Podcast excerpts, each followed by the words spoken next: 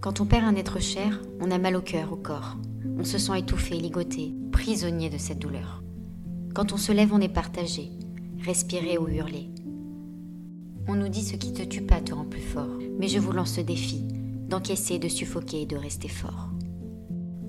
Son absence nous pèse, les souvenirs des moments partagés, sentir son parfum dans la rue, l'appeler machinalement puis raccrocher quelques secondes après, regarder les photos pour ne pas l'oublier, mettre le masque de la résilience, sourire en façade pour dissimuler l'absence, fuir les regards de pitié de ceux qui savent, se réveiller en sursaut, le visage rempli de larmes, se perdre dans nos pensées, imaginer son visage quelques années après, lever la tête vers le ciel, les larmes aux yeux en chuchotant Bon anniversaire mon ange.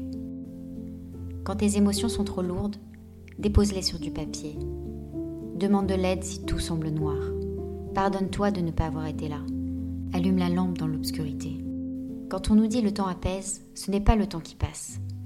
C'est le temps qu'il faut pour apercevoir une lumière, à travers une parole, une personne, un voyage, une musique, une vision. À chaque larme, tu penses ta blessure, pas à pas mais la cicatrice sera toujours là, elle fait partie de toi. Il te manquera toujours, et tu ne l'oublieras jamais. Maintenant c'est ta force. Utilise-la pour faire des choses qui font sens pour toi. Vis pour deux, pour trois, pour quatre. Ferme les yeux et ressens sa présence. Parle-lui, il t'entend. Trouve un sens au non-sens. Aime profondément, brise les règles, chasse tes regrets et saisis tes chances, défonce les portes. Voyage au plus profond de ton âme. Mets la nu, abandonne-toi, Laisse-toi tomber pour remonter plus haut. Élève son âme à travers tes actions dans ce monde. Deviens qui tu es vraiment. Sept fois à terre, huit fois debout. Alors relève-toi et. On a besoin de ta lumière dans ce monde.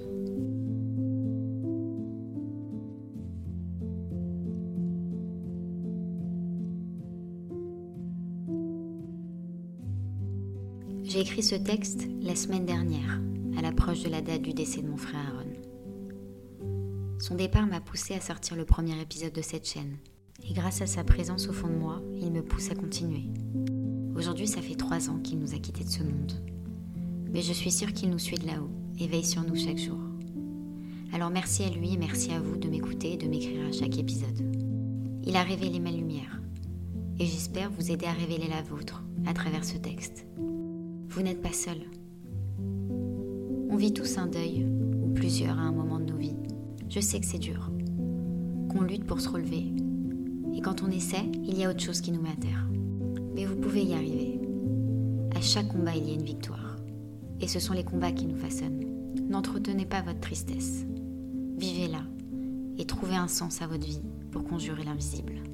Quelle lumière allez-vous ressortir de votre malheur? C'est ça la